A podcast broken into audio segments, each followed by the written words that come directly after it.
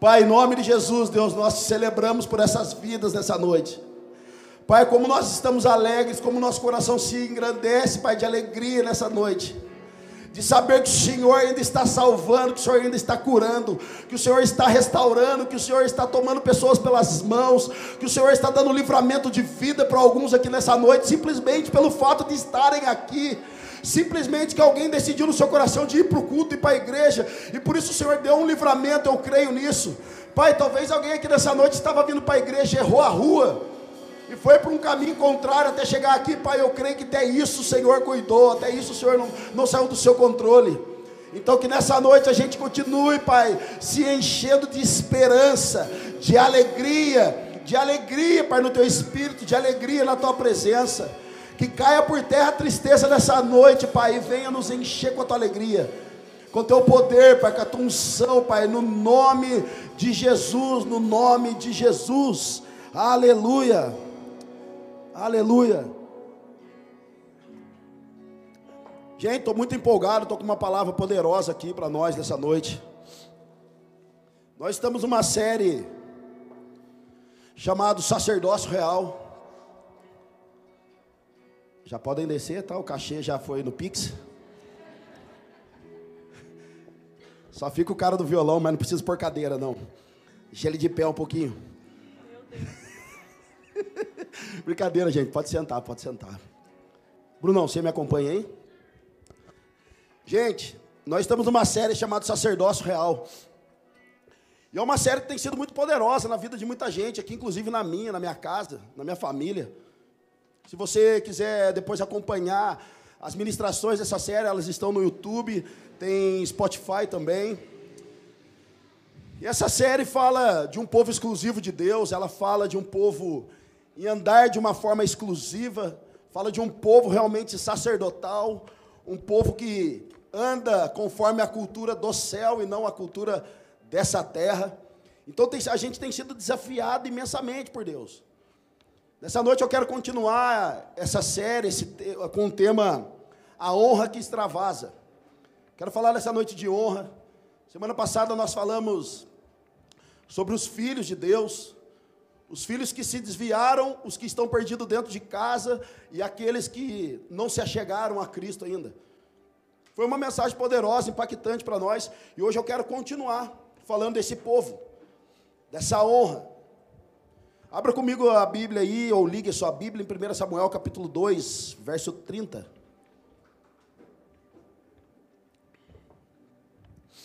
Que está sobre ele quem o pode parar? Aí quebra o tecladista, né? O cara está em outro tom, o cara entra no outro tom cantando. Quem o pode parar? Venceu a morte, em breve voltará.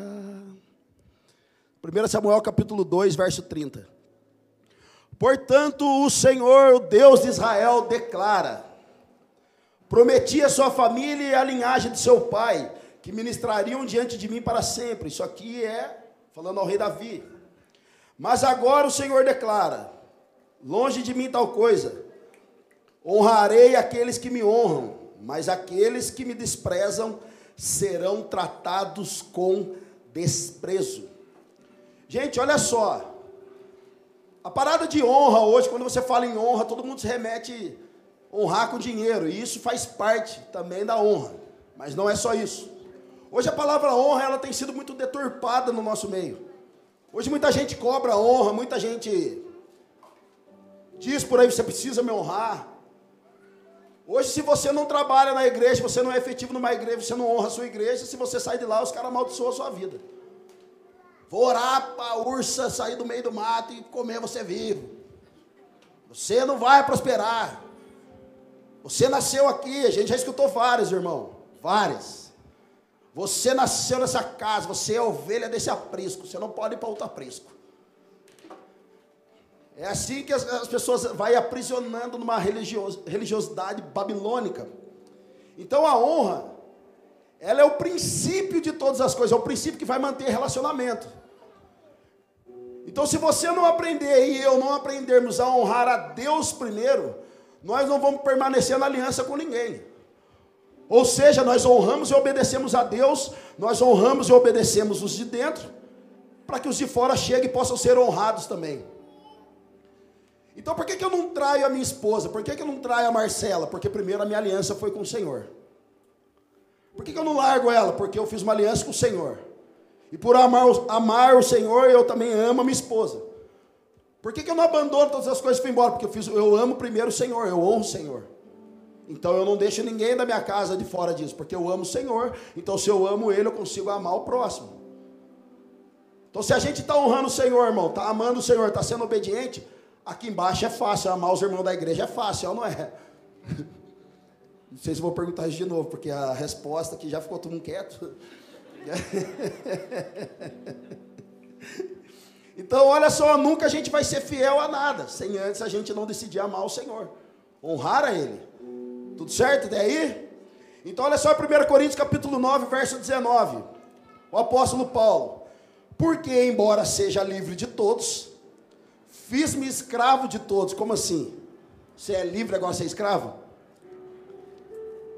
Porque, embora seja livre de todos, fiz-me escravo de todos, para ganhar o maior número de pessoas. Irmão, Paulo, quando Paulo está falando aqui, embora eu seja livre de todos, Paulo está dizendo, eu sou livre da opinião de homens. Sabe por que, que muitas vezes eu e você não faz o que a gente tem que fazer no Senhor? Porque a gente está aprisionado em opinião das pessoas, o que, que elas vão achar?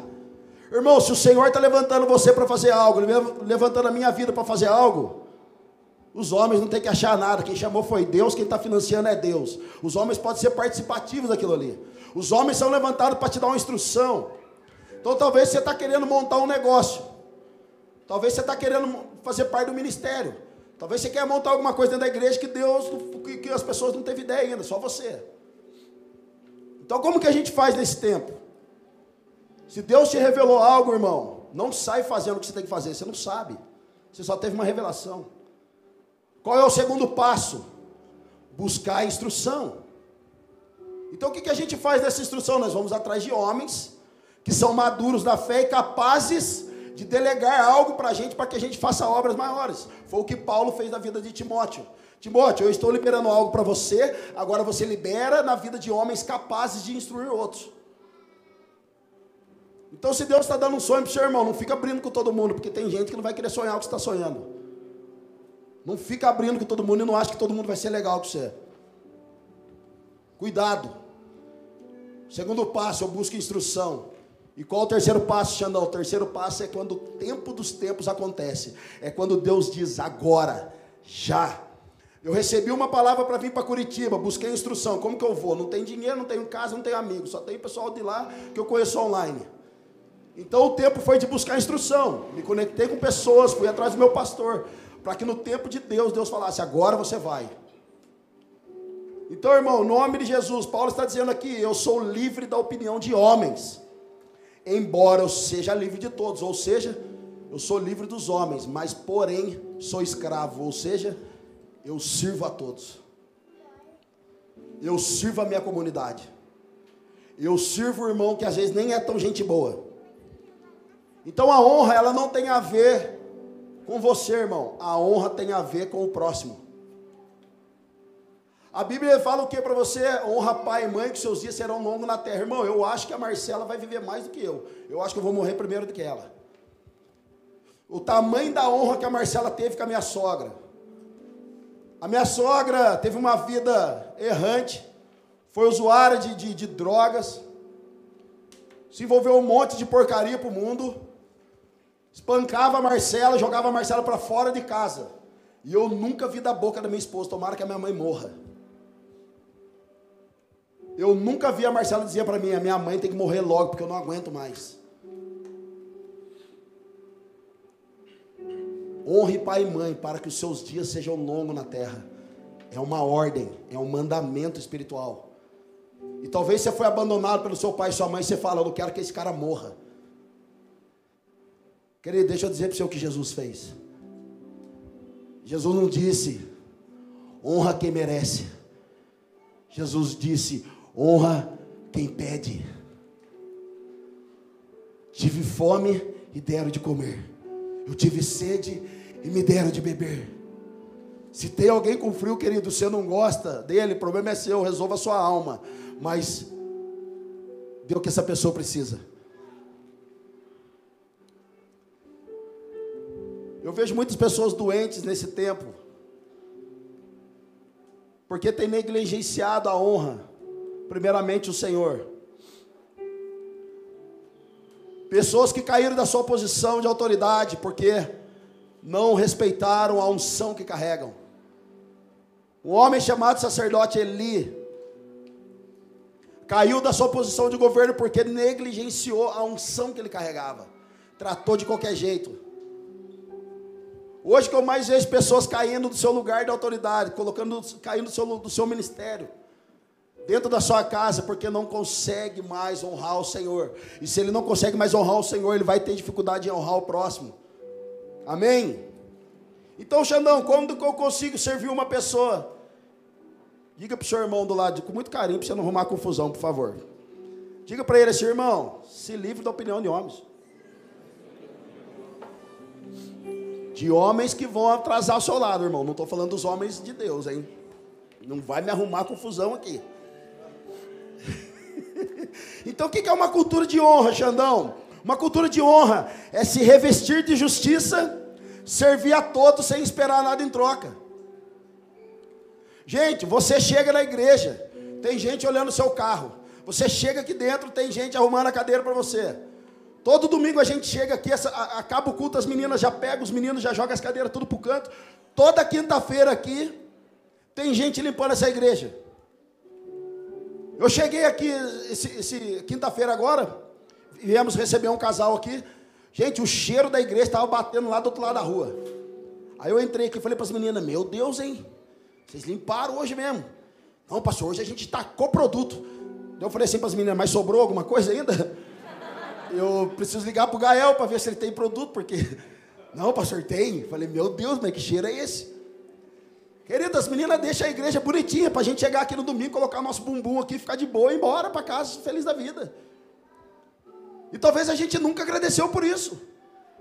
E eu também não estou cobrando honra de ninguém aqui, porque a cultura da honra aqui que é, é fazer por justiça, fazer aquilo que tem que ser feito, aquilo que é bom aos olhos do Senhor, aquilo que agrada o Senhor, sem esperar nada em troca. Então, se as pessoas nos honram ou não, querida, a gente vai continuar fazendo, porque o Senhor nos colocou nessa posição. E de verdade, se você limpa a igreja, se você olha carro, se você toca, se você prega, se você cuida de pessoas, faça desse ministério que Deus confiou a você o melhor lugar do mundo. Porque tudo que nós fazemos aqui, ele, ele aponta para um só caminho. Qual? Ministério da reconciliação. Você chega, você ganha uma balinha. Pai do Senhor, ganha até um sorrisinho. Ministério da reconciliação. Você chega e deixa seu carro lá fora, os meninos ficam lá. Ministério da reconciliação. Alguém prega, alguém toca, alguém faz oferta, alguém encerra o culto, alguém abre o culto, alguém está gravando, alguém está cuidando das nossas crianças. Tudo isso aponta para um lugar, ministério da reconciliação, a fim de servir a todos, sendo escravo de todos, a fim do que? Ganhar o maior número de pessoas. Então não acho que a gente é bobo, irmão. Nós estamos aqui porque nós quer ganhar você. Nós estamos loucos para ganhar você. Nós estamos loucos para pular em cima da sua cabeça, irmão, orar por você, abraçar você. Então olha que legal. E aonde você aprende, aprende a honrar? Irmão, você aprende a honrar na treta. Quando está faltando mais nada. Tem irmão aqui que fica assim, ai Xandão, mas será que Deus pode mudar minha vida? Eu fiz tanta caca. Fiz tanta caca. A minha vida só deu caca. Que bom, irmão. Usa ela agora para adubar a sua vida. Usa ela para adubar a sua vida para você sair desse lugar. Aduba que nós vamos regar. Nós vamos jogar água ali. Amém? Então olha que legal, cara. Davi, irmão. Pensa um homem chamado Davi. Deveria se chamar Alexandre, Samuel, deveria se chamar Gabriel, Joãozinho, Diego, devia chamar algum nome assim. Davi recebe a unção de rei. Foi para o culto domingo, Deus falou com ele, o pastor profetizou sobre ele, recebeu uma profecia que vai tocar as nações, vai ser cantor, vai gravar um DVD gospel, vai participar do prêmio Nobel da Paz e Gospel, e você sai daqui quando você chega na segunda-feira, cheio de Deus no seu trabalho, você chega lá, o seu chefe fala, cara, vem aqui, seu tempo aqui acabou, agora a gente precisa desligar você. Você falou, ah Deus, mas cadê a promessa? Cadê a promessa? Gente, Davi recebe a profecia, foi ungido a rei, mas agora vai, vai trabalhar dentro da casa de Saul e começa a ser perseguido. Começa a ser perseguido. Eu acho que dentro dele falava assim, pensava, cara, mas peraí, a promessa. Querido, foi tão perseguido pelo seu próprio rei, foi perseguido pela sua própria esposa, foi perseguido pelo seu próprio filho, que transava com as suas mulheres diante de cima de um palácio para que todos pudessem ver aquela situação. Está na Bíblia. Olha o tamanho da desonra com o homem que vai ser rei. Olha o tamanho da desonra. Como assim os caras fazem isso com o cara que vai ser rei? Está amarrado, pastor. Ele vai ser o nosso próximo bezerro de ouro. Ele vai ser o próximo cantor gospel da nação. Como assim? As pessoas estão tratando ele mal. Irmão, antes de Jesus honrar você, primeiro ele vai quebrar você. Ou antes de Jesus colocar você numa cadeira dentro de um palácio, Jesus vai moer você primeiro. Sabe por que, que Deus está fazendo aquilo com Davi? Para que ele não se tornasse o próximo Saul daquela geração. Porque Deus levanta homens quebrados, irmãos. Homens com os olhos cheios de lágrimas. Homens com o coração quebrantado e contrito. Porque é isso que atrai a glória de Deus. Deus não levanta os soberbos, pelo contrário, Ele abate. Deus só levanta reino de homens mortos, cara. Porque homens mortos conseguem visualizar aquilo que está por vir. Então diga para o seu irmão com muito carinho. Fala assim para ele, irmão. Você tem que servir quem te ignora. Você tem que servir quem te rejeita. Você tem que servir, irmão, quem fala mal de você. Diga para ele: você tem que servir quem te persegue. Aleluia. Não, não era para falar aleluia. Querido, quando a Bíblia diz que tem uma mesa diante dos nossos inimigos, sabe o que significa essa mesa? Reconciliação. Não é para ninguém pisar na cabeça de ninguém, mas é reconciliação. Eu já dei um testemunho aqui muito poderoso na minha vida. Eu trabalhei dentro da Vox por seis anos. Trabalhava na área da qualidade e, e, eu, e eu tinha que fazer alguns trabalhos na linha de produção. E lá tinha um supervisor, cara. Um cara, um carrasco, irmão carrasco. Xandão, como que você sobreviveu a isso? Eu quase não sobrevivi, irmão. Xandão, você não, você não tinha vontade de pecar a cada cinco minutos? Eu falava, cara, eu, eu não aguento esse cara mais. Esse cara me perseguia, cara. Esse cara falou mal de mim no sindicato. Esse cara falou mal de mim para minha gerência. Os caras quase me demitiram. Teve dias que eu tive dor de estômago de tão nervoso que eu estava. Teve um dia que eu fui pro banheiro da fábrica, cara. Fiquei no banheiro da privada chorando com a porta fechada, chorando em lágrimas. Esmurrando a minha carne dizendo, Senhor, eu não aguento. Eu tenho vontade de agredir esse cara, eu tenho vontade de falar um monte de coisa para esse cara, mas eu sou crente. Que droga, Jesus. Será que o senhor não poderia tapar os seus ouvidos só um minuto? Será que o senhor não poderia tampar os seus olhos só para o senhor não ver o que eu estou com vontade de fazer? Já teve esse tipo de oração assim com Jesus, irmão? Pelo menos uma a cada 15 dias a gente tem. Cara, esse cara me perseguia, cara. Um dia eu não aguentei. E ele falou umas besteiras para mim. Eu falei: Você está pensando que está falando com quem, rapaz? E de repente eu falei: é Agora, já que eu já já estou meio quase desviando mesmo. Alguém gritou da linha: Cuidado, hein, Xandão, você vai ser pastor. O cara alertou da minha salvação, do meu chamado. Falei, Deus, como que você pode revelar isso para que a desgraça? Nem, nem crente ele é. O ladrão da cruz aqui trabalhando comigo. Aí eu fui para cima e voltei e falei, ah, não acredito, cara. Falei, Jesus, eu não servo, eu não sirvo nem para pecar. Tomei uma advertência naquele dia, porque eu levantei a minha voz. Falei, meu Deus, cara. Gente, quando completa meu tempo de trabalho, a gente entendeu que Jesus estava me tirando dali. Eu saí fora, passaram-se alguns meses, recebo uma ligação. Eu estava indo para o GC lá em Jacareí. Consegui passar por aquela prova. Estava indo para o GC em Jacareí, uma cidade próxima a São José dos Campos. E chego no GC, estou lá com a galera, de repente toca meu telefone, era o pessoal do sindicato. Depois de alguns meses que eu tinha saído. E o rapaz me ligou e falou: Oi, tudo bem, Alexandre? Eu falei: Isso. Ele falou: Alexandre, é o fulano aqui da, do sindicato. Eu falei: Ô, Fulano, Tudo certo, cara. Eu já pensando que o sindicato estava me ligando porque tinha algum dinheiro retido lá na fonte, né? Vai saber. Já fiquei feliz, cara, porque o sindicato liga para você. Falei, será que eu tenho dinheiro aí? Ele falou assim, cara, tô ligando porque a respeito do fulano. Eu falei, o que, que tem? Ele falou assim, a gente sabe que esse fulano fez muita maldade dentro da empresa, enganou muitas pessoas, contou muitas mentiras. E eu tô ligando porque, cara, a gente sabe que ele fez isso com você, ele te prejudicou. E a gente está aqui com o documento dele, a gente vai pedir a cabeça dele, pedir a cabeça dentro de empresa é uma expressão, tá, gente? De mandar o cara embora. A gente vai pedir a cabeça dele, só que a gente quer pegar o seu relato. E dependendo do que você for falar, já vai ser essa semana mesmo. Irmão, naquela, naquele momento a minha carne fez assim, ó. Chegou a sua vitória. Naquele momento eu estava assim, chegou a minha vitória. Vou falar para mandar embora mesmo. Safado, sem vergonha, prejudicou todo mundo. Manda mesmo embora. Querido, quando meu, a minha carne e por dentro de mim eu falei, agora. Eu falei, ó, deixa eu falar uma coisa. O Espírito Santo falou assim para mim: cuidado o que você vai falar. O Espírito Santo falou assim: cuidado o que você vai falar. E Jesus disse dentro de mim: Eu chamei você para o ministério da reconciliação, e não para o ministério da maldição. Cuidado que você vai falar. Cara, eu peguei o telefone e falei: Ô Fulano, deixa eu falar para você. É verdade, cara, ele fez tudo isso comigo. Fez isso com um monte de gente. Mas deixa eu falar um negócio para vocês. Isso aí é uma falta de caráter pela falta de paternidade na vida dele. Esse cara é um cara incrível, a empresa precisa dele, eu não estava mentindo. Realmente é um excelente profissional.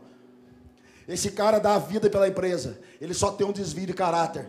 Por favor, chame ele numa mesa, faz um café para ele como sindicato, aponta os defeitos dele, aponta os erros dele e dá destino para ele de novo. O cara falou: Você tem certeza? Eu falei: Eu tenho. E quase que eu falei: Não fale de novo.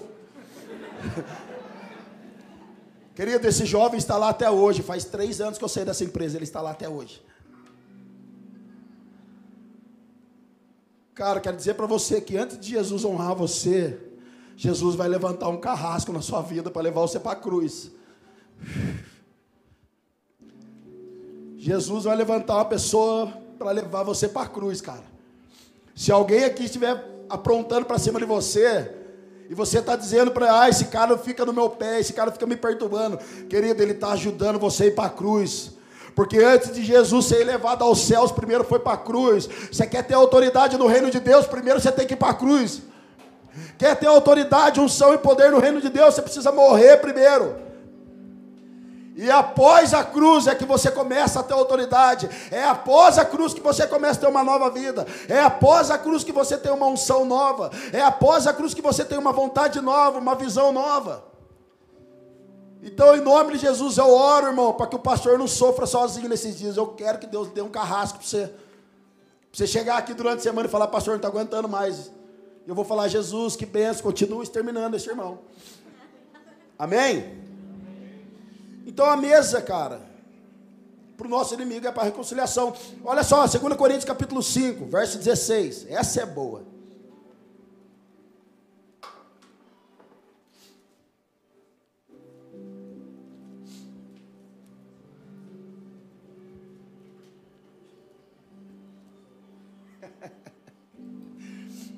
Segunda Coríntios capítulo 5, verso 16. Olha que maravilhoso isso aqui, gente. Isso aqui é para nós, cara. Por isso, daqui em diante, não vamos mais usar regras humanas quando julgarmos alguém. Olha que maravilhoso, cara. Daqui por diante, não vamos mais usar regras humanas para julgarmos alguém. E se antes de nós termos tornado cristãos, julgamos a Cristo de acordo com as regras humanas, agora não fazemos mais isso. Ou seja, Antes a gente julgava todo mundo, mas agora que somos uma nova criatura, não julgamos ninguém. Por que, que Paulo está falando isso aqui? Porque, irmão, se a gente olhar para uma pessoa procurando um defeito nela, o que, que vai acontecer? Nós vamos achar. Você que é casado, está suportando a sua esposa até hoje. A sua esposa suporta você. Sabe o defeito do outro e vocês estão juntos? Então o que Paulo está falando é: olhe para uma pessoa e não olhe para o defeito dela, irmão. E se um dia você falar que você vai embora da poema, porque aqui tem problema, você vai para outra igreja, leve eu junto. Faz favor. Então, se você olhar para uma vida de uma pessoa com os olhos humanos, você vai procurando defeito, você vai achar, irmão. Se eu ficar aqui falando das coisas que eu conheço do meu pastor, irmão, nós vamos ficar aqui até amanhã. Você quer conhecer a vida do Xandão? Pergunta para Marcela quem sou eu. Quer conhecer da Marcela? Pergunta para mim quem é ela. Irmão, não tem pessoa melhor na vida para falar de você, dos seus defeitos, como alguém que é casado. E você sabe disso. Então, por favor, se você quiser falar do defeito do seu marido um dia para nós, a gente tá louco para saber.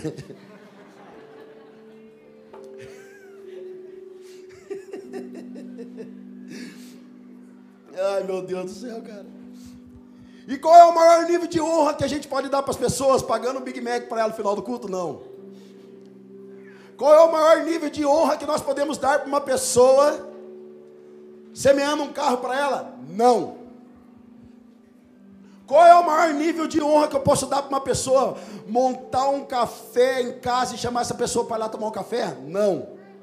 O maior nível de honra que nós podemos dar para alguém aqui nessa noite é olhar para a vida de alguém, saber de todos os defeitos, mas mesmo assim continuar andando com elas. Esse é o maior nível de honra que a gente pode dar para alguém. Porque a gente não olha para defeito, irmão, a gente olha para aquilo que elas carregam. Se fosse para olhar para defeito, Jesus não tinha levantado 12 malucos da cabeça. Um era coxa branco, o outro era corintiano, o outro era atleticano. O outro saiu do Carandiru, o outro queria escrever livro, o outro queria ser La Casa de Papel, mas daí caiu, se matou. O maior nível de honra que Jesus deu para essas pessoas foi andar com elas. Como que pode um homem santo andar com pessoas tão pecadoras? Isso é um escândalo para a religião, cara. Então, por favor, se você já viu os defeitos dos seus líderes, irmão, e quer ir embora da igreja, isso é desonra. E o que é desonra? Desonra é você continuar falando de uma pessoa que você não conhece. É continuar falando de uma pessoa que você não anda junto. É apresentar um Cristo que a gente não conheceu ainda da sua graça e da sua intimidade. Isso é desonra. Olha só em Atos capítulo 15, verso 36. Olha que lindo isso. Algum tempo depois, Paulo disse a Barnabé: Voltemos para visitar os irmãos em todas as cidades, onde pregamos a palavra do Senhor, para ver como estão indo. Verso 37. Barnabé queria levar João, também chamado Marcos. Gente, presta atenção nessa história. Pode estudar depois e pesquisar. Olha só, Barnabé queria levar João, também chamado Marcos. É o tal do João Marcos. Mas Paulo não achava prudente levá-lo, pois ele, abandonando-os na Panfilha, não permanecera com eles no trabalho. Ou seja, Cara, vai ter uma limpeza na igreja, vamos colar lá para limpar. O cara fala, ah, não vou. Depois, no outra semana, o cara falou, vai ter um, um churrasco lá, a galera do GC, a gente precisa da sua ajuda, vamos colar lá? Eu não vou. Então os caras começaram a ter uma treta de ministério dentro da igreja. É tipo assim, cara, vamos levar o João Marcos? Paulo falou não. Porque quando a gente estava trabalhando na obra de Deus, passando fome, manchando a unha de, de, de, de tinta. Estava lá com a roupa suja rasgada. João Marcos não apareceu, agora ele quer sair no hype. Não vai. Era isso que Paulo estava falando. Sabia que Paulo brigava também, irmão? Está aqui, ó. Mas Paulo não achava prudente levá-lo, pois ele, abandonando-os na Panfilha, não permanecera com eles no trabalho. Ou seja, não trabalhou, não é digno de andar. Olha o Paulo aqui, o Zika. Zika vírus. Verso 39 tiveram um desentendimento tão sério que se separaram. Olha só, o pau quebrou, irmão, no ministério. E Barnabé, levando consigo Marcos, navegou para Chipre, mas Paulo escolheu Silas. Paulo ficou ferido na alma, falou: ah, É, não vou levar, vou levar outro cara. Mas Paulo escolheu Silas e partiu, encomendado pelos irmãos à graça do Senhor. Gente, Olha só, cara. Paulo ficou bravinho, feridinho na alma, falou: não vai com nós também na missão. Agora que a gente vai sair no Instagram, vai ter views, vamos abrir um canal e o cara não serviu com a gente quer aparecer. Não vai, só de raiva eu vou chamar outro. Vou chamar outro cara para colar com nós. Irmão, no nome de Jesus, no nome de Jesus, mantenham as alianças no reino de Deus.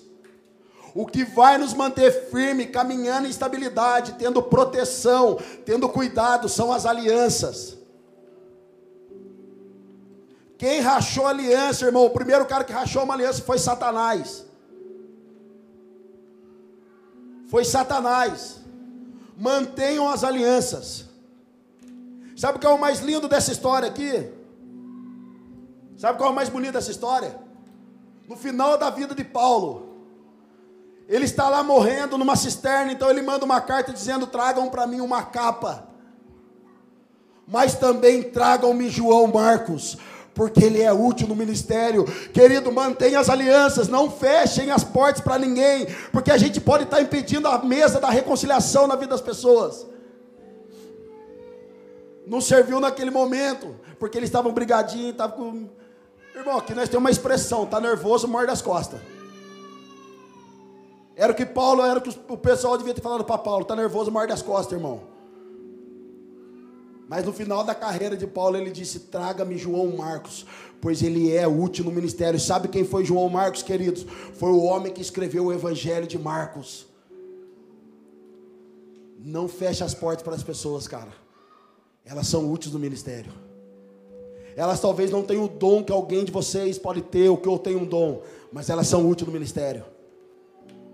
Existem pessoas incríveis aqui que servem melhor do que nós, elas estão ali servindo a gente. Tem pessoas que olham o carro, que cuidam das crianças, elas estão lá nesse momento. Irmão, se eu for olhar para as crianças lá, eu vou causar uma guerra com a criançada. Não sei cuidar de criança. Esses dias recebi uma ligação da escola da Malu. Vem aqui falar com as crianças. Eu falei, mas que ano que as crianças, que idade que as crianças de 11 a 13 anos? falei, meu Deus, como que fala com uma criança de 11 a 13 anos? Irmão, quando eu cheguei lá, eu falei, ah, deve ser 10, 12 aluninhos. 52 alunos sentados. Sete e meia da manhã. Aí os caras falam assim para as crianças: vem aqui que vai vir falar um pastor. Quem que quer que o pastor vai falar, irmão? 11, sete e meia da manhã. Principalmente para criança. Quem que quer o pastor lá? O pastor não queria nem ir. Eu falei, o que eu vou fazer? A Marcela, vai. Aí a Marcela falou para a Vitória, ai Vitória, o Xande está aqui, não quer ir? Eu já falei para a diretora que ele vai, eu falei, agora vai você, você que falou que vai. A Marcela falou para a diretora, não, o Xande vai, pode marcar a data. E a hora, eu falei, que horas que é para estar tá lá? Sete e meia. Eu falei, ah, tempo de Volkswagen já foi, falei para ela. Daí, não, ela, ele vai, diretora. Irmão, cheguei lá às sete e meia da manhã, 52 crianças sentadas. 48 estavam dormindo sentados. Quatro estavam mais ou menos perto. Eu cheguei lá, diretor, olha, pode chegar né, com carinho, né, pastor? Devagarzinho, eles são uma bênção. A gente só quer que o pastor converse. Dá uma palavrinha. Irmão, quando eu chego, aquela molecada lá, um piazinho já olhou para mim, um alemãozinho assim. Fez assim para mim, ó. Aí fez assim para mim, o moleque, 11 anos, fez assim, ó. Eu já olhei pro piazinho assim e falei, ó. Aí a diretora, né, para melhorar a minha situação, além da diretora, estavam mais cinco, seis professores ali, todos olhando para minha cara, ver qual que era o estilo do pastor. Aí eu cheguei e falei, como que é seu nome? Ah, fulano. Falei, a partir de agora você é Macaulay Culkin. Esqueceram de mim. Como que é seu nome? O outro, ah, não sei o quê partir de agora você é Pedro da Bíblia. Já comecei, a professora já, meu Deus do céu, o que esse pastor está fazendo? Eu falei, como que eu vou ganhar o coração na piazada? Tem que fazer apelido para eles, é bullying mesmo. Vai no bullying. Já comecei a inventar apelido, já. Aí a criançada, ah, que legal! 7h40 da manhã, a criançada, ah! E eu lá no meio, ah! Daqui a pouco uma menininha olhou assim, eu olhei e falei assim, e você? Qual que é o seu nome? Meu nome é tal. Eu falei, o que você quer fazer na vida? Ela falou assim: Eu quero ser dentista e pastora. Eu falei: Meu Deus, uma pastora, vem aqui, pastora. Eu peguei ela na mão, levei, ora para os irmãos. Aí ela, é sério? Eu falei: Lógico que é. Sete e meia da manhã arrancaram o pastor da cama, irmão. Vou acabar com a sua vida. Era meu pensamento com as crianças. Falei, vai trabalhar todo mundo. A pastorinha lá, em nome de Jesus, é isso aí, grita aleluia, rapaziada. Irmão, aterrorizei.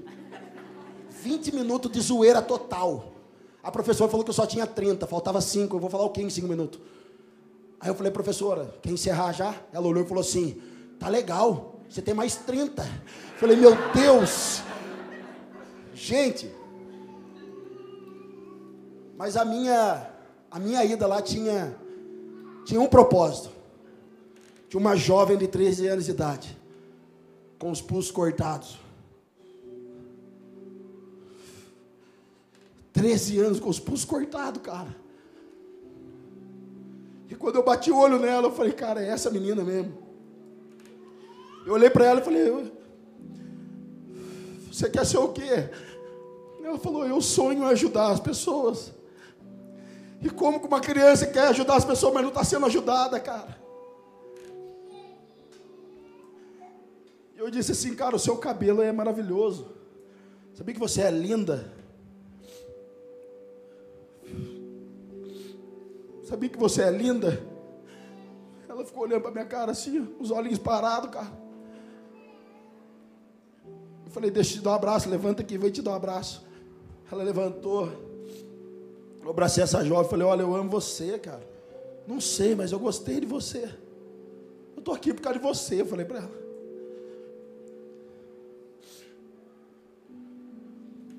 Fiz aquela criançada ficar de pé e falei, abraça um outro agora. Aí tinha uns dois, três meio rebelde, que eu identifiquei já que era espírito maligno.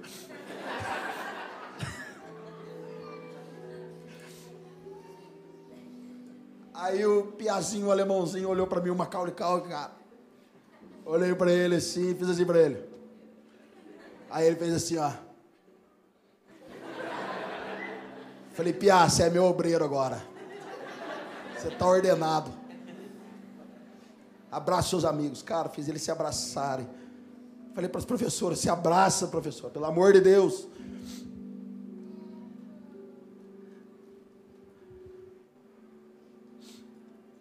Querido, por que eu estou contando essa história para você?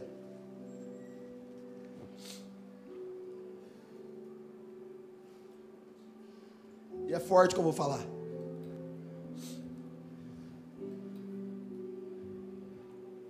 Esposa, se você não honra a sua própria vida, o chamado que você tem, honra o chamado do seu marido então. Empurra ele para esse lugar. Marido, se você acha que você não tem chamado e a sua esposa tem, empurra ela para esse lugar, honra ela. Querido, o amor a Jesus, a obediência a honra a Deus, vai fazer separar o seu cotidiano para acordar às sete da manhã, cinco, quatro, para socorrer alguém, para poder ajudar alguém que está mal. A honras a Deus, querido, custa tudo, cara. Vai custar o seu tempo, a sua vida, o seu dinheiro. Vai custar.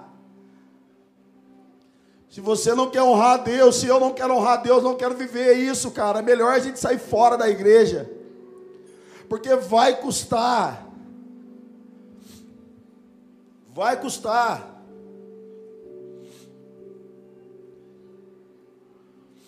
Sirva as pessoas, honre as pessoas que estão acima de você.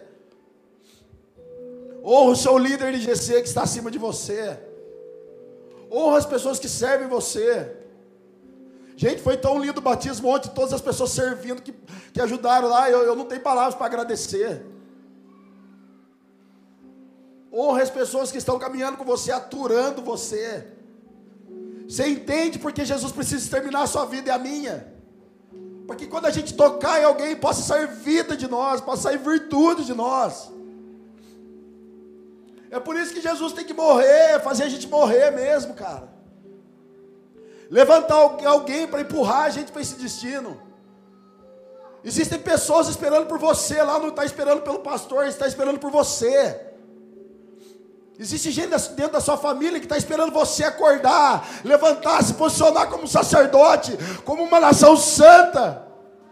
E profetizar vida onde está existindo estupro. Profetizar vida onde está existindo assassinato. Profetizar vida onde está existindo pedofilia, roubalheira. Querido, Deus está chamando a gente para ser um sacerdócio real, um povo exclusivo de Deus, que anda de uma forma exclusiva.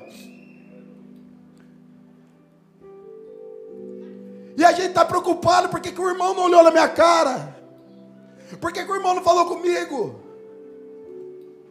Por que, que o culto demora? Por que, que tudo é luz a igreja é preta? Cara, no nome de Jesus, permaneça debaixo de aliança, cara, no nome de Jesus. No nome de Jesus. Cara, tem um amigo meu que ele estava semana passada aqui, o Israel. Teve uma época da minha vida eu fiquei desempregado. Eu fiquei desempregado uma época da minha vida e passei um aperto. Ele era barbeiro em Taubaté. Ele tinha uma. A, a, a barbearia dele era um quartinho assim pequenininho. E quando eu fiquei desempregado, ele me ligou e falou: Cara, vem aqui. Xandão, a partir de hoje eu vou cortar seu cabelo quantas vezes você quiser, a hora que você quiser, até você arrumar um emprego. Deus mandou cuidar de você. Gente, a barbearia dele não era nada. Nada. Hoje ele tem a maior barbearia de Taubaté chamado Omnis Barbershop. Você chega lá, os caras abrem até a porta para você. Porque à medida que ele foi acreditando em pessoas, foi servindo pessoas, Deus foi, foi cuidando dele. Mas a gente fica assim, ah, isso aqui é, não, Deus cuida. É um jargão dentro da igreja, Deus cuida, Deus cuida, mas deixa eu te dizer, o recurso que você planta é o recurso que você vai colher também.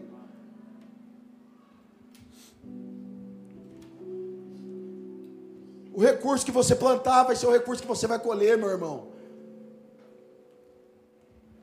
Em maio eu tenho um casamento para ir para Taubaté. Eu vou celebrar esse casamento de uma prima da Marcela. Quando a Malu nasceu, eu trabalhava o dia todo, a Marcela também. Ela falou assim: Eu fico cuidando da Malu para vocês um ano. Quando a Malu foi completar dois anos de idade, a gente estava desesperado, porque que a gente ia fazer com a Malu? As escolas eram caras.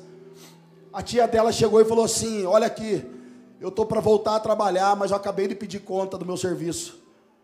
Porque eu decidi no meu coração que eu vou ficar mais um ano com a Maria Luísa.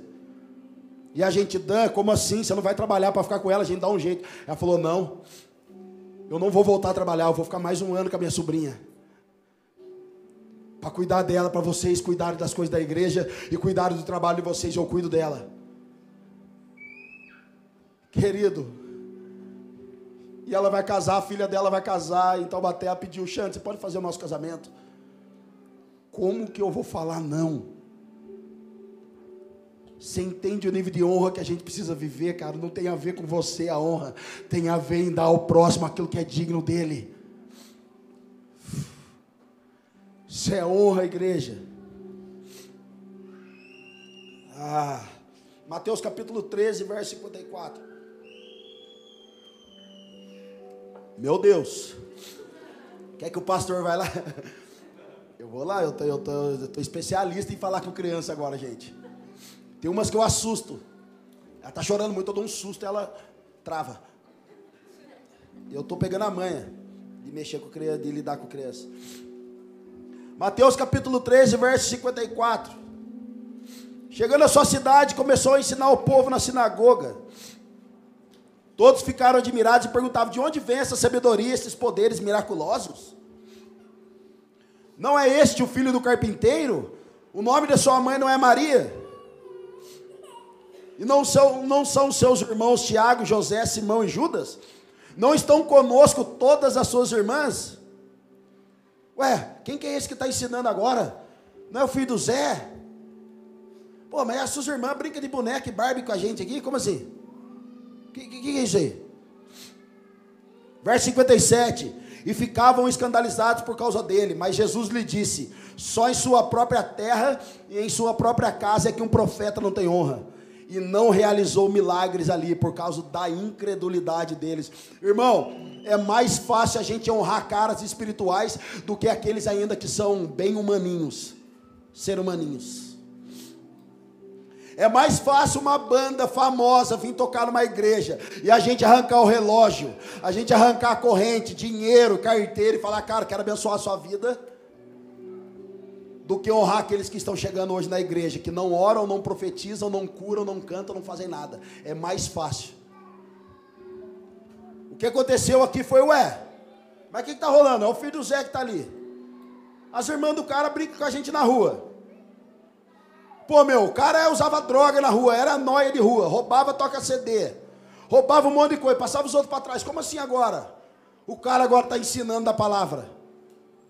Olha em Lucas capítulo 4, verso 16, para você ver. Ele foi a Nazaré, onde havia sido criado. Pô, meu, chegou lá no Uberaba, colou em Taubaté lá. Foi para a terra onde ele havia sido criado, chegou em Taubaté. E no dia de sábado entrou na sinagoga, como era seu costume, e levantou-se para ler. Foi-lhe entregue o livro do profeta Isaías, abriu e o encontrou, encontrou o lugar onde está escrito: O Espírito do Senhor está sobre mim, porque ele me ungiu para pregar as boas novas aos pobres, ele me enviou para proclamar liberdade aos presos e recuperação da vista aos cegos, para libertar os oprimidos Verso 19: E proclamar o ano da graça do Senhor. Verso 20: Então ele fechou o livro, devolveu ao assistente e assentou-se. Verso 21. Não, desculpa, a parte B do verso 20 aí. Na sinagoga todos tinham olhos fitos nele. Tipo assim, mano, o cara jogava peteca com nós. Tinha uns irmãos lá ontem que falou que jogava vôlei, irmão, é especialista em peteca. O cara jogava peteca com nós, mano, como assim?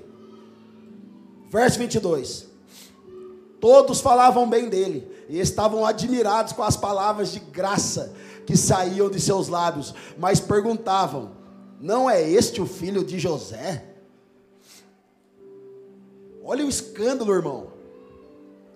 Gente, o dia que a gente parar de e se acostumar de honrar um homem de Deus que está sobre as nossas vidas, nós vamos começar a negligenciar aquilo que ele carrega e aquilo que ele pode dar para nós. O dia que a gente se acostumar com a glória de Deus nessa casa, a gente nem vai saber se Deus está ou se não está, porque para nós é mais um culto. Irmão, nunca é mais um culto. Cara, eu venho todo empolgado para o culto domingão, eu me arrumo, eu jogo um perfuminho. Aí eu me, me mostro para Marcela, ela fala, tá se achando? Eu falo, cara, não posso nem mostrar minha roupinha para você. Tô bonito, cara, tô me arrumando, tal, tô, tô empolgado. Chego mais cedo para encontrar com meus irmãos. Então olha que legal, segundo a tradição daquela época, isso é poderoso, isso a Fábio pode anotar depois, depois eu passo para ela, três vezes no cartão. A Fábio gosta de estudar, gente. Eu ensino ela. A, a Fábio, olha, naquela época, o, tinha três cadeiras dentro da sinagoga três cadeiras. Um ficava, o ancião mais velho sentava numa cadeira, na outra ponta sentava o diretor ali geral da sinagoga, e geralmente, e obviamente, a cadeira do meio se mantinha vazia, porque eles criam que aquela cadeira era o lugar do Messias. Quando o Messias voltasse, o Messias se assentaria naquela cadeira vazia. Então observa a cena, Jesus entra.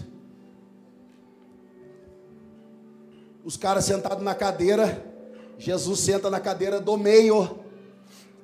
Pega o livro e começa a ler. Ele me ungiu com óleo de alegria para levar liberdade aos cativos. Então, após ele ler todo mundo com o olho fito, fala: Quem é esse maluco? Não era o filho do Zé.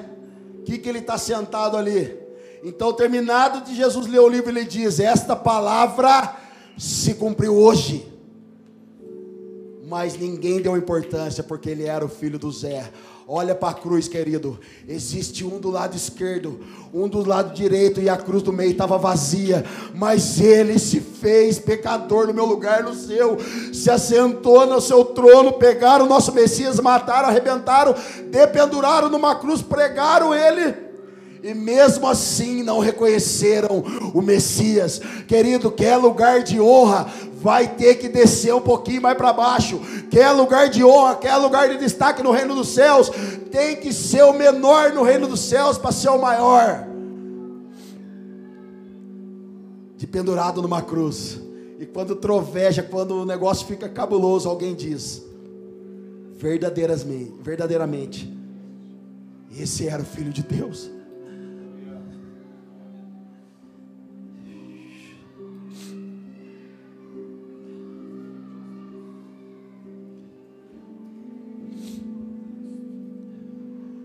Querido, não se acostume com a glória de Deus, nem com a presença dEle.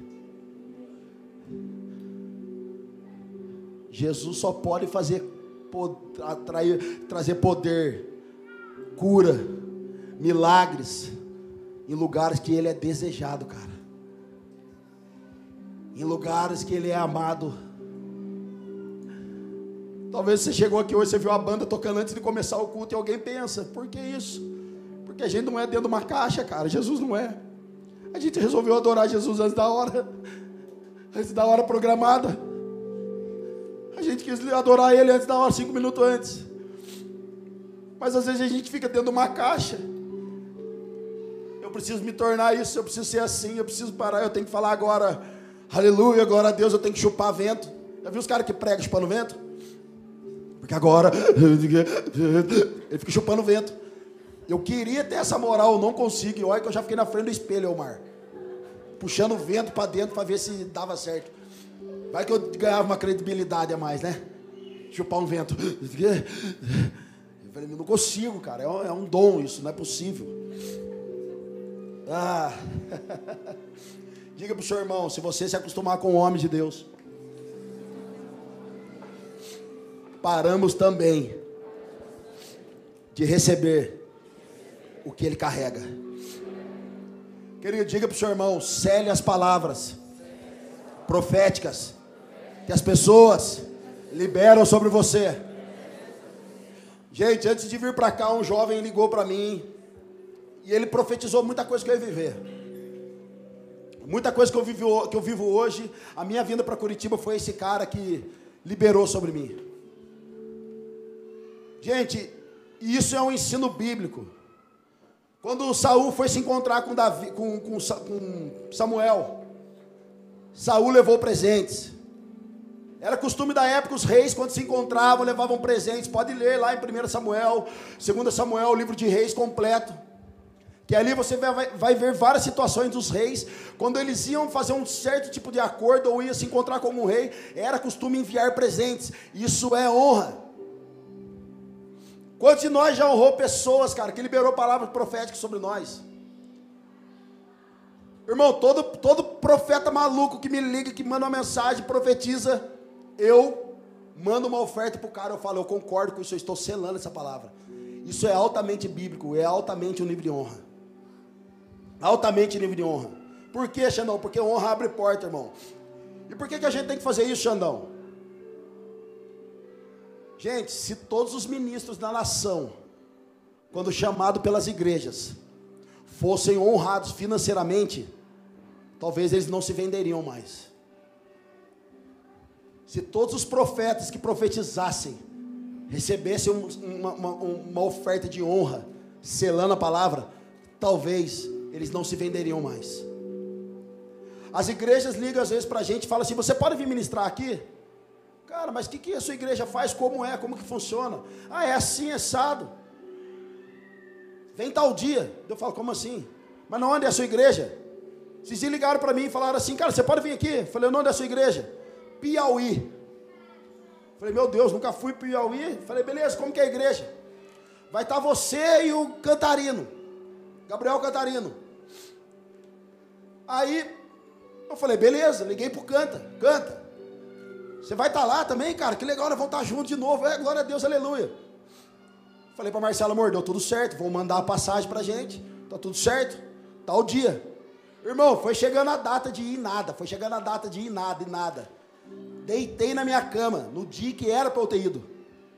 Deitei e falei, amor, acho que não vai dar certo isso aí não. Ninguém falou mais nada, os caras esquisitos. Irmão, nisso que eu falei, toca meu telefone. O cara fala assim para mim: Tudo bem, Xandão? Falei, tudo bem. É o cara aqui de Piauí. Eu falei, é. Cara, tem uma boa notícia e uma má notícia. Eu falei, pronto. Eu falei, ah, fala boa. A boa é que a gente está com o dinheiro da sua passagem, você tem que estar até meia-noite no aeroporto, porque o seu voo é às duas da manhã. Falei, tá. Qual que é a ruim? A ruim é que ainda a gente não tem o dinheiro da volta. Aí eu falei assim, tá, mas daí que eu faço? Eu tenho que pagar do meu? Falei, não, cara, fica tranquilo que eu já estou levantando com os irmãos aqui, eles vão fazer uma ratinha aqui, fazer uma vaquinha, vão pegar o dinheiro. Eu falei, irmão, vamos fazer o seguinte. Eu acho que não é para eu estar tá aí nessa conferência, não, cara. Eu acho que é só o cantarino mesmo.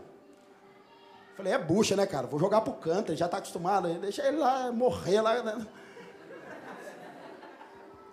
Cara, ele falou, não, pastor. Eu falei, cara, eu estou entendendo Jesus, irmão. Acho que não é para eu estar tá aí, não. Vamos deixar para a próxima? Não, então tá bom, pastor, desculpa. Eu falei, tá de boa, irmão. Irmão, não fui. No outro dia, Gabriel Cantarino me liga. Ô, mano, beleza?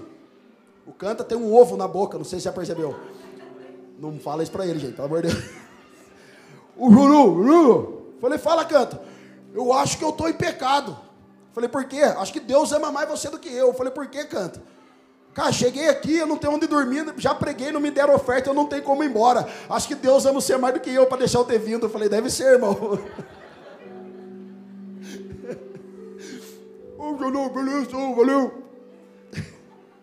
Canta, vai lá pra você, cara. Não tem jeito não. Gente, teve uma do Cantarino, agora tem que falar dele. A gente foi numa conferência, ele foi orar para um cara que era cego, o cara não foi curado, gente. Aí ele ficou orando, a igreja lá, daí o cara não era curado, daqui a pouco a igreja assim olhou para a cara dele e ele falou: Sabe por que isso que aconteceu aí? Daí a igreja, ah, porque vocês não têm fé, é por isso que ele foi curado. Virou as costas e foi embora. Falou: Você vai, falou, vou embora, o cara não foi curado, vou fazer o quê? Outro dia ele é curado, hoje ele não foi, não. Ai, cara, cantaria tem jeito não, gente. Gente, se a gente aprendesse a honrar as pessoas e as, a, os ministros que vêm aqui, na oferta, na semente, talvez eles se prostituiriam menos. Talvez eles cairiam menos. Mas a igreja tem um costume de chamar pregadores, tirar os caras da casa deles, levar eles para viajar. Não honra os caras. Não paga uma comida para os caras. Todas as pessoas, para vocês entenderem como que funciona a poema. Todas as pessoas que vêm nessa casa, ou qualquer poema da terra, Todos os homens de Deus, banda, pregador, seja o que for, todos eles são honrados. Todos. Com comida, com, com, com hotel, dependendo de quem é, com oferta. A gente abençoa fortemente, irmão, porque tem duas maneiras de você prosperar: ou é a força do braço, ou é a força da semente. E a gente abençoa fortemente na semente, porque a gente crê nesses princípios. Amém? Eu quero estar tá encerrando. Números capítulo 12.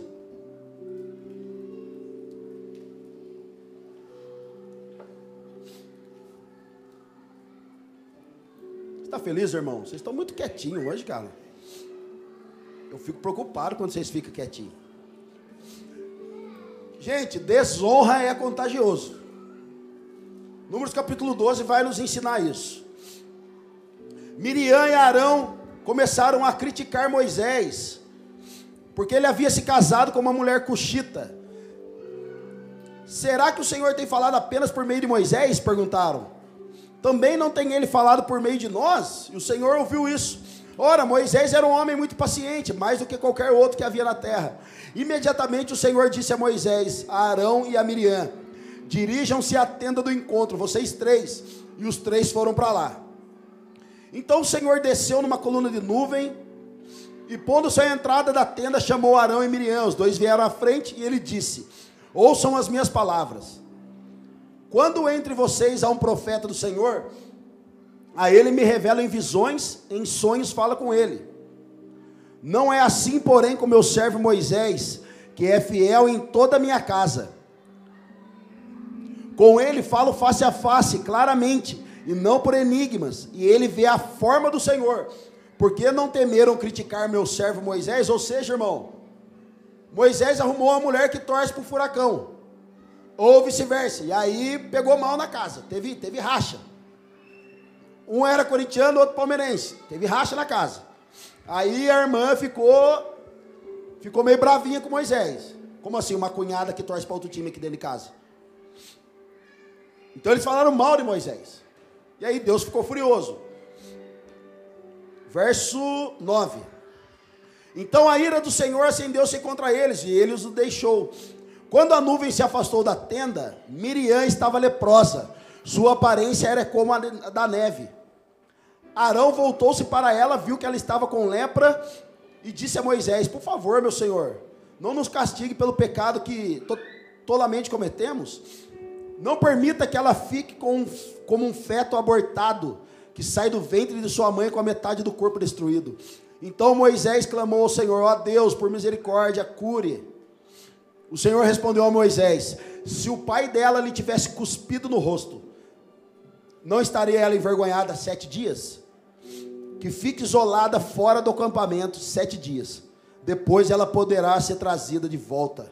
Então Miriam ficou isolada sete dias fora do acampamento, e o povo não partiu, enquanto ela não foi trazida de volta. Gente, Miriam fica doida, vai lá começa a falar mal da mulher, do cara que governava ali na hora, eh, era o chefe do, do rebanho ali. Como assim, cara? Agora casou com essa menina aí. É tipo assim, entra um cara novo na igreja, aí começa a colar com o pastor, daí os caras falam, ih, meu, o cara chegou agora, já quer sentar na janelinha? Já viu isso aí? Mas dentro da igreja não tem isso. Isso não tem na igreja. É tipo, meu, o cara chegou agora. Como assim, meu? já é da adoração, mas nem fez o caça-talento, nem, nem tá no GC, mas já está na adoração. Como assim? Que, que negócio que é esse? Como assim o cara chegou agora, seis meses na igreja, três meses na igreja, não foi nem batizado, vai ceiar? Não pode, tem que ser batizado para ceiar. O cara não é casado, vai ceiar? Como assim, pastor? É pecado, não pode. É tipo assim, cara, o cara chegou agora, já vai colocar para liderar a GC, não pode, pastor. Então começa a montar uma facção. Chama alguns irmãos e começa a montar uma facção, irmão. Guarda uma coisa, lepra tem uma forma de se resolver. Qual foi que Deus fez ali? Isolou a pessoa. Ou seja, não receba pessoas para falar mal de outro na sua casa. Não receba pessoas para falar mal da liderança que Deus colocou sobre a sua vida. Se você é de uma outra denominação, querido, seja bem-vindo aqui. Mas se você está lá ainda, congrega lá e vem nos visitar, honra as pessoas que estão lá. Fique debaixo da autoridade dessas pessoas. Não receba pessoas para fazer facçãozinha. Existem coisas. Não, isso é maravilhoso. Dentro do casamento, então, é que você vê isso acontecer de uma forma real e graciosa. A Marcela faz, faz 12 anos que eu sou casado. Faz 12 anos que ela fala assim para mim: dá para você tirar a toalha de cima da cadeira e pendurar? É só em casa que acontecem essas coisas. Não acontece mais de ninguém. A Marcela fala assim, cara, pra que chegar da rua, arrancar a camisa e pendurar na cadeira da, da mesa? Por que, que você não leva pro quarto da camisa? É só em casa que isso acontece, tá? Na sua não tem isso, eu tenho certeza. Gente, ontem a gente estava jogando vôlei lá e estava uma lamaçal. Hoje eu cheguei na igreja aqui e falei assim pro pessoal, né? Uma forma discreta. Eu falei, gente, cheguei, Laurão, cheguei, cheguei. Ô, mano, eu fui tomar banho ontem, tomei banho ontem e tomei banho hoje, mas tem uma crosta no meu pé. De boa, mano. Tá no pé do seis também, é só no meu. Os caras falaram assim, Xandão, desde ontem não sai. Irmão, quase que eu peguei ácido para jogar para ver se derrete aquilo ali. Eu falei pro Lauro lá no café, falei, Lauro, eu acho que foi o mesmo piche que Noé usou na arca, cara. Não sai do pé aquele satanás. E tá lá. Não vou nem tirar aqui, porque. Né, Du? Sangue de Cristo, cara. Aí eu cheguei em casa, Marcelo, pelo amor de Deus, a Fernanda lá foi, você vai pisar com esse pé. Falei, mano, o, o, o tênis eu deixei para fora, o pé não tem como deixar. Vai sujar. Você que joga bola nas canchas que tem por aí, irmão, em nome de Jesus, faz o que eu faço. Depois eu ensino você a arrastar para cima lá no meu curso. Chega depois que jogar bola na cancha, já tira o tênis lá na cancha mesmo, já joga aquelas pedrinhas lá, as pretinhas, ali mesmo na cancha. Mas tem irmão que não faz isso na cancha, faz isso dentro da sala de casa. Daí a mulher briga, chama o cara de demônio. Aí o, a mulher vem para lá e fala assim: Ô pastor, minha mulher tá brava, chamou de demônio. Mas até eu ia falar demônio, irmão, porque joga na cancha o negócio, é, aquelas pedrinhas para ficar lá. Então existem coisas, meu amigo, minha amiga, Que não adianta você muito falar, mulheres, para de falar do seu marido que ele é um demônio. Para de fazer cabelo no, no, no salão do cabeleireiro lá e ficar falando mal do seu marido. Marido, para de ficar revelando as coisas da sua esposa na roda de amigo que você nem sabe se é amigo de verdade. Cara, tem gente aqui não, graças a Deus, mas tem gente que eu vou por aí, eu conheço a mulher do cara e a vida do cara, porque a mulher dele fala no salão, aí vai fazer unha, fala do marido, aí vai cortar o cabelo, fala do marido. Tinha que armar um culto de libertação para ela, porque daí ela fala para Jesus quem é o marido, e aí o marido tira o demônio, o, o, o Jesus tirava o demônio dela e ela falava só bem do marido agora.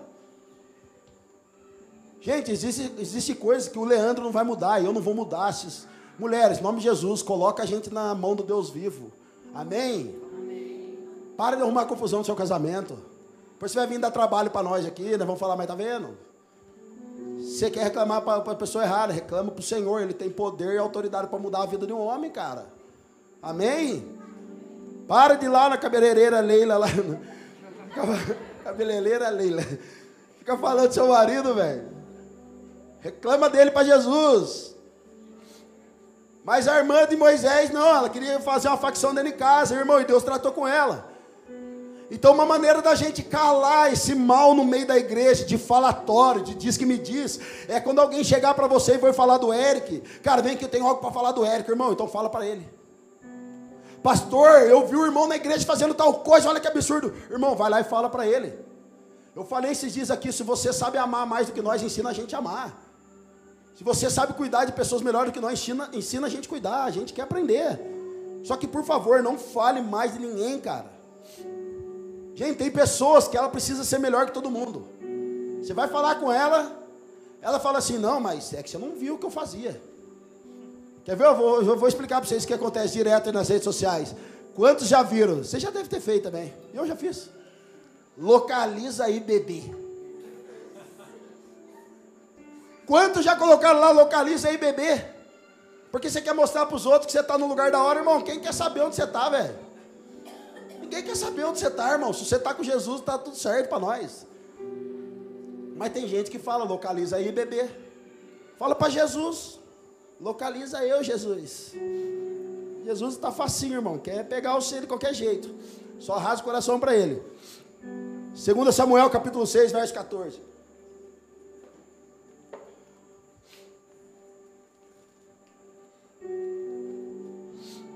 Olha que maravilhoso. E aonde essas desonras começam, Xandão? É tudo no coração do homem, irmão.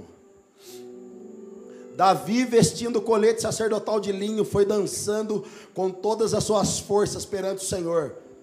Gente, Davi tinha acabado de vir da batalha e tinha tomado a arca da presença. Estavam voltando com a arca da presença para Israel, onde havia meses sem a presença de Deus, estava, onde a presença de Deus não estava lá. Então Davi pega aquilo lá e volta para Israel celebrando.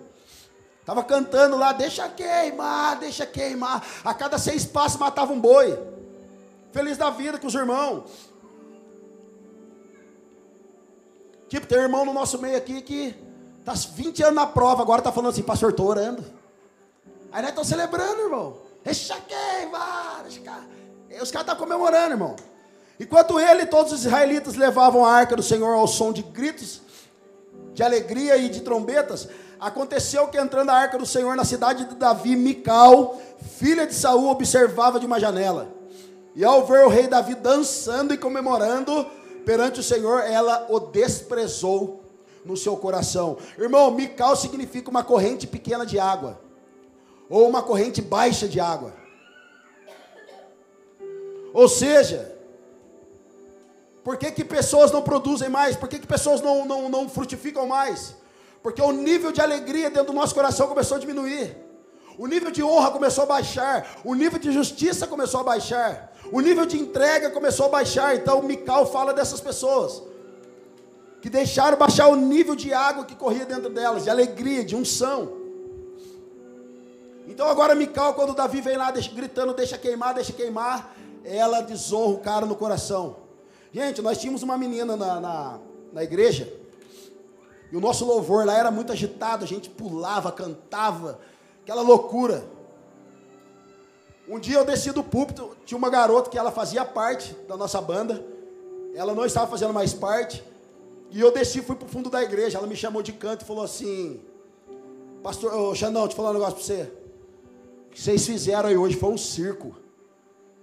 Ficar pulando na frente do Senhor, na frente da igreja. Ficar gritando, tocando guitarra, todo mundo numa festa. Eu falei para ela: Você achou isso mesmo? Ela disse sim. Foi horrível de ver vocês lá. Querido, essa menina hoje nem está mais no Senhor, está desviada. Saiu da igreja, desviou todo mundo. Quebrou as alianças, desviou do Senhor. Porque à medida que dentro dela, a alma dela não foi sendo resolvida, e foi o nível de água, e a alegria foi baixando, ela começou a ver as impurezas. Irmão, pode jogar um monte de coisa no fundo de uma piscina. Se ela estiver cheia, você não enxerga. Mas se você esvaziar, você vai saber que tem um monte de sujeira lá, lá embaixo.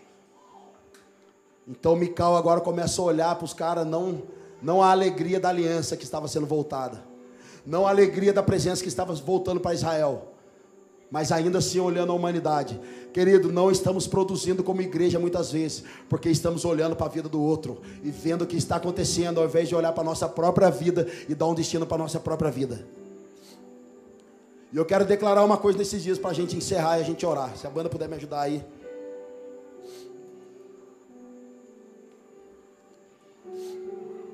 Não se assuste, irmão. Não se assuste esse ano.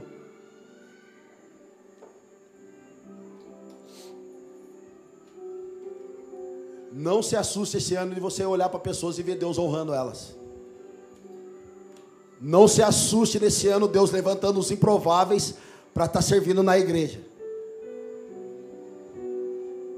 Não se vocês escutaram testemunhos poderosíssimos aqui de pessoas o tamanho a emoção delas, o tamanho a paixão, a tamanha alegria das pessoas que estavam aqui em cima falando do batismo.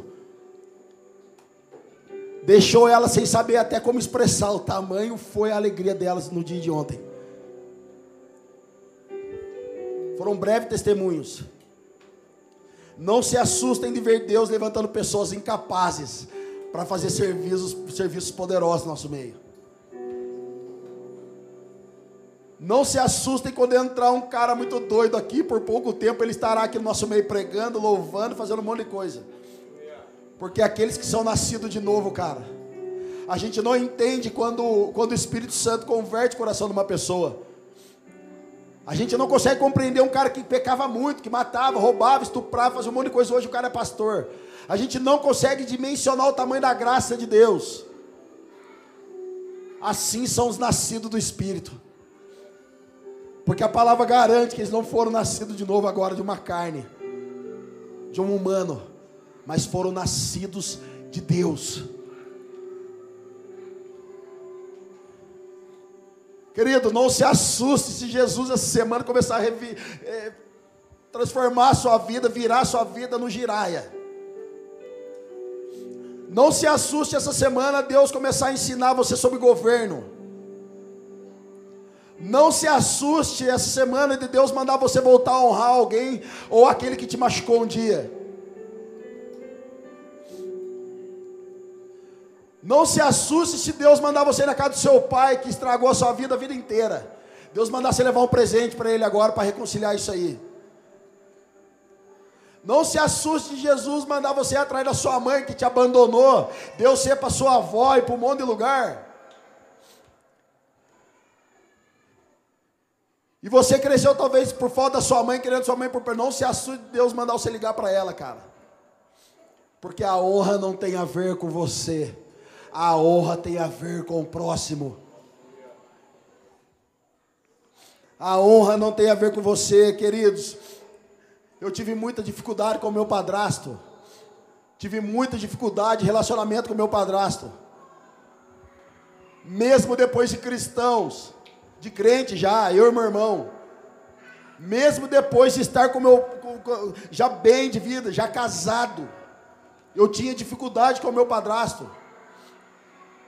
Teve vezes de discutirmos feios numa mesa, de levantar e dar tapa até na mesa. A minha mãe ficar doida dentro de casa, calma, calma, agora a gente é crente. Um dia eu estava entrando numa loja no Natal, o Espírito Santo falou para mim: entra dentro dessa loja, compra uma camisa para o André. Eu falei: não é possível, cara. É muito fácil a gente amar os irmãos na igreja, que chega da balinha, abraça e ah, estamos na casa do Senhor. Mas amanhã é segunda-feira, irmão, amanhã é o dia da honra. Comprei a camisa, cheguei no Natal lá na casa da minha mãe e falei: olha, mãe, não trouxe presente para ninguém esse ano, eu trouxe só para o Andrezão. Ele olhou assustado, a minha mãe começou a chorar. Eu já não me aguentei também. Nos abraçamos, eu falei, cara, esse presente é só seu, cara. Eu quero dizer que tudo que eu senti por você caia por terra agora, no nome de Jesus. Eu não quero mais carregar esse fardo para a glória de Jesus. E foi uma choradeira só. Hoje a minha família é incrível. Depois de anos, a mesa do, da reconciliação é estabelecida até hoje dentro da lar da minha mãe. Nós somos uma família poderosa em Jesus. Mas tudo partiu, cara, de um coração quebrantado e contrito, disposto a honrar a Deus, obedecer a Deus e honrar o próximo. Volta a honrar, irmão, para você andar mais leve. Perdoa para você andar mais leve. E agora tem um caminho da cura. Um caminho da cura para a gente. Ele está baseado em Mateus capítulo 26. Mateus capítulo 26, verso 6.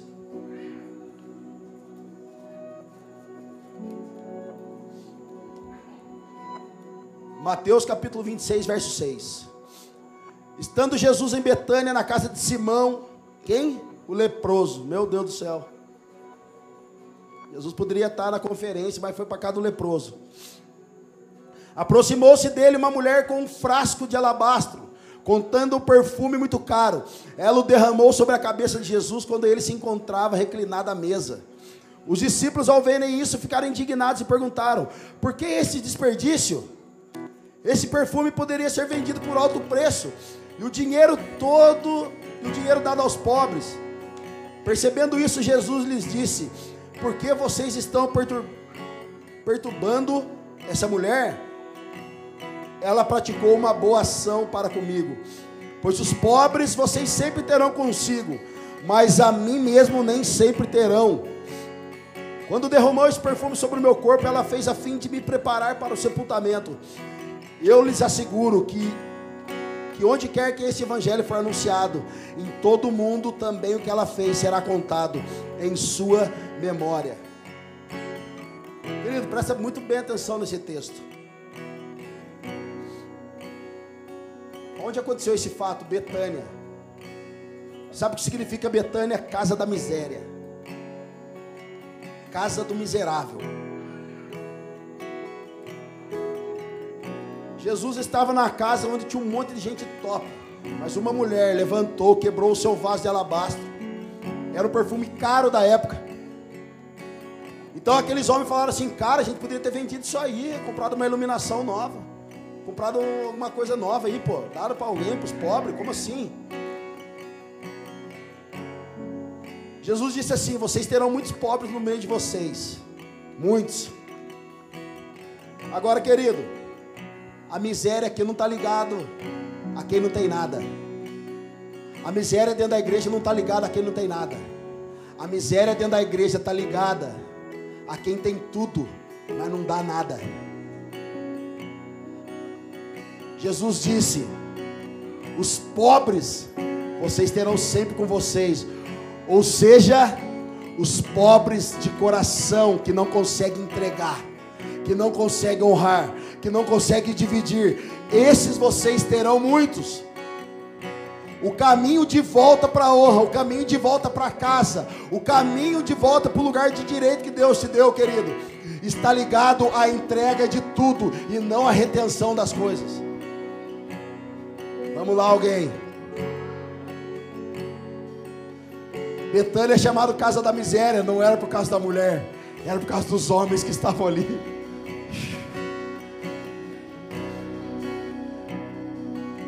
Casa da miséria, querido. Não estava ligada àquela mulher, porque o que ela tinha de tudo de mais precioso, ela deu.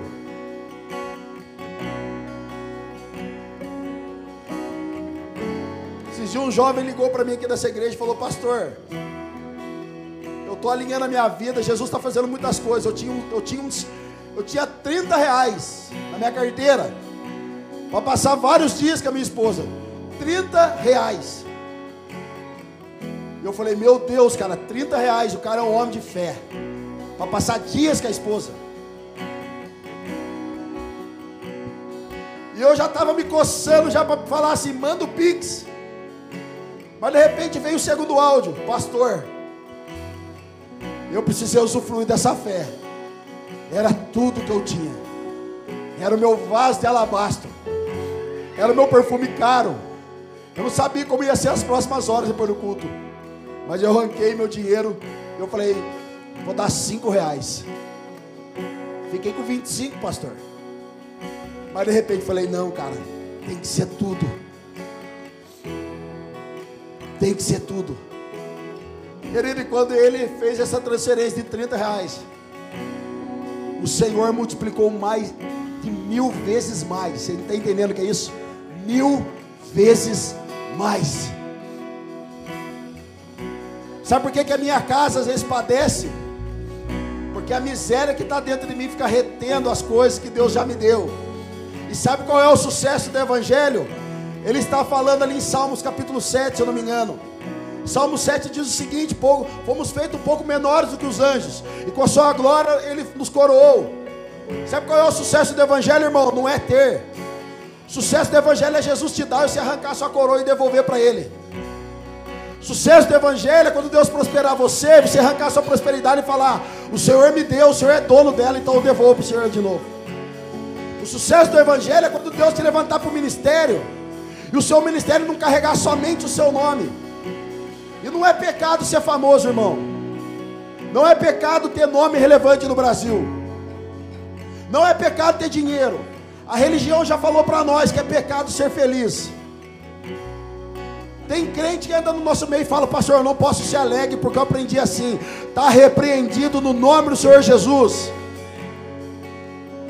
Está repreendido em nome do Senhor Jesus. Pastor, ensinaram que eu não posso fazer aniversário, irmão. Fala o saudade de aniversário, vamos fazer um para você então. Ensinaram que o crente tem que andar de carro pobre, andar largado por aí, de bike, de bíblia embaixo do, do quadro.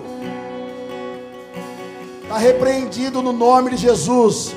A religião vai ensinar a gente o resto da vida ser um miserável. Mas Jesus está nos ensinando que o caminho de honra é também o caminho da entrega. Os pobres nós vamos ter de muito, irmão. Vai ter muitos. No nome de Jesus, que a nossa casa, nossa vida, nosso chamado, nosso ministério, nossos filhos, não seja chamado de casa da miséria Deixa eu dizer para você o que um poemeiro vive. Como é que um poemeiro vive? Um poemeiro, querido, ele não calcula preço de nada, ele dá tudo. O poemeiro não fala, se eu der vai faltar, a gente entrega tudo. Foi o que o Lauro profetizou aqui e falou aqui no ofertório. A gente não calcula preço de nada, irmão. Porque a gente sempre está tendo pão para dar para o faminto. Graças a Deus. Então, querido, de verdade, a gente precisa voltar para esse caminho. Caminho, lugar mais, um chamado mais alto. Isaías capítulo 26, verso 9. E eu quero orar depois disso. Com minha alma te desejei de noite, e com o meu espírito que está dentro de mim, madrugarei a buscar-te. Porque havendo os teus juízos na terra, os moradores do mundo aprendem justiça. Isso aqui está falando o seguinte, cara.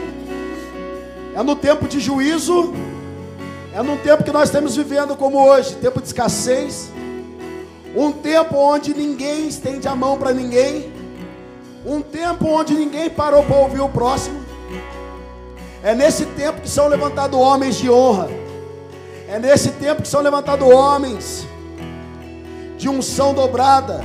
É nesse tempo que são levantadas pessoas para ajudar. É quando o mundo está carecendo.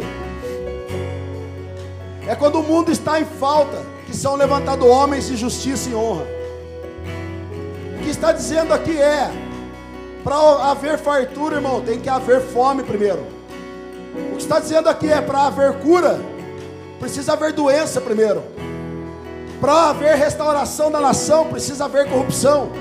Então, de verdade, o cenário que nós estamos vivendo nesses dias é o cenário propício para a manifestação de homens de honra e homens de justiça. Uma igreja de honra, uma igreja de justiça, que não vai servir por benefício, vai servir porque ama o Senhor. Que não vai servir falando, eu vou servir, o que, que eu vou ganhar com isso? Mas ela vai servir porque ela falou, eu fui achado nele, fui salvo, agora que eu recebi de graça, também dou de graça. As pessoas às vezes têm mania de falar, pastor, você tem que fazer isso porque você é pago por isso. Querido, eu nunca trabalhei pela igreja, eu sempre trabalhei por um chamado que o Senhor me deu. Não é a igreja que paga o meu salário, entenda o que eu estou falando. Mas é o Senhor que tem suprido a minha vida. Porque no tempo de escassez, no tempo de falta, no tempo de um monte de coisa, corrupção, são homens de honra, homens de justiça, que Deus continua levantando. São esses homens, são essas mulheres que Deus levanta. Querido, eu não sei o que você precisa fazer hoje. Se o seu coração precisa se inclinar ao Senhor de novo. Se a sua vida precisa falar de novo. Hoje é o dia da gente sair da casa da miséria, cara. Quebrar o nosso vaso. Não se importar com o valor, com o preço. Não se importar o que, que vão dizer de nós. O que, que vão falar de nós. É uma noite para a gente ser livre de homens opinião de homens que tem paralisado alguns de nós. Existem pais que falam assim, cara, você vai para a igreja e volta à tarde. Quando o filho ficava na balada a noite inteira, o pai não falava nada. Mas agora o filho vai para a igreja, o pai fica. Essa é a hora para voltar da igreja? O filho ficava a madrugada inteira usando droga.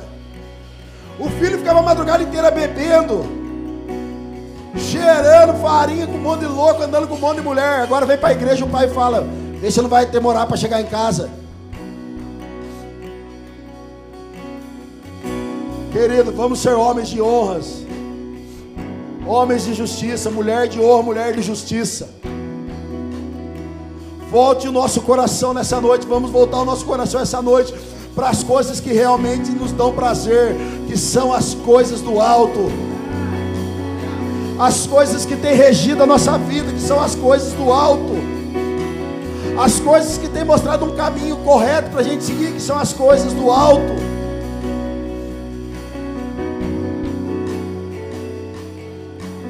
Eu estou desesperado aqui, Alexandre. Desesperado por um sedento que falar que Jesus, eu quero viver tudo isso aí. Eu estou desesperado nessa noite para alguém levantar do seu lugar e falar: Eu quero, Jesus. Eu estou disponível, Jesus, para isso aí. Envia-me a mim, Jesus. Enche meu coração de autoridade, de poder. É essa igreja que eu sonho, é esse tempo que eu sonho.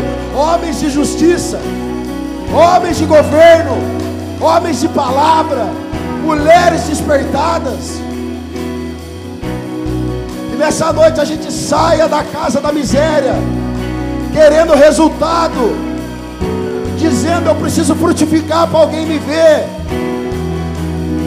Nós não queremos ver você, querido, nós queremos que o Senhor te veja, que o Senhor te levante, te restaure e te reposicione.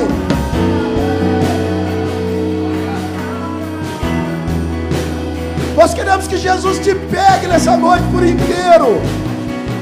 Nós queremos que Jesus pegue o seu coração, não é só metade do seu coração, mas o seu coração por inteiro. Né, Lucão? Nós queremos que Jesus domine a sua vida hoje, querido. E você nunca mais fique pendendo de um lado para o outro. Mas tome uma atitude, um posicionamento correto no Senhor nessa noite. Sim, nós estamos provocando a sua vida. Você está falando aí, pastor Forgado. Sim, nós estamos provocando você a sair da casa da miséria e entrar na casa da herança. Entrar na casa da herança chamada Cristo Jesus. A herança é Cristo, querido. Nós estamos provocando você sim. Você sair daqui hoje e falar, meu Deus, não volto mais lugar nenhum. Esse povo doido, é isso que a gente quer, irmão. Porque culto bom é culto que você sai daqui mal. Culto bom é o dia que você vai embora depressivo para casa pensando, eu preciso mudar. Eu preciso romper. Eu preciso ser diferente. Esses são os melhores cultos do nosso meio. Culto avivado tem toda hora. Jesus pode dar um culto avivado para o seu irmão. Está baseado lá em Mateus 6,6. Entra no seu quarto, feche a porta, fale secreto com o seu Senhor, e em secreto Ele te recompensará. A gente quer avivamento, mas primeiro precisa começar no quartinho.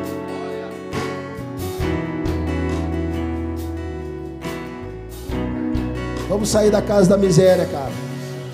Vamos honrar um pouquinho a presença de Jesus aí.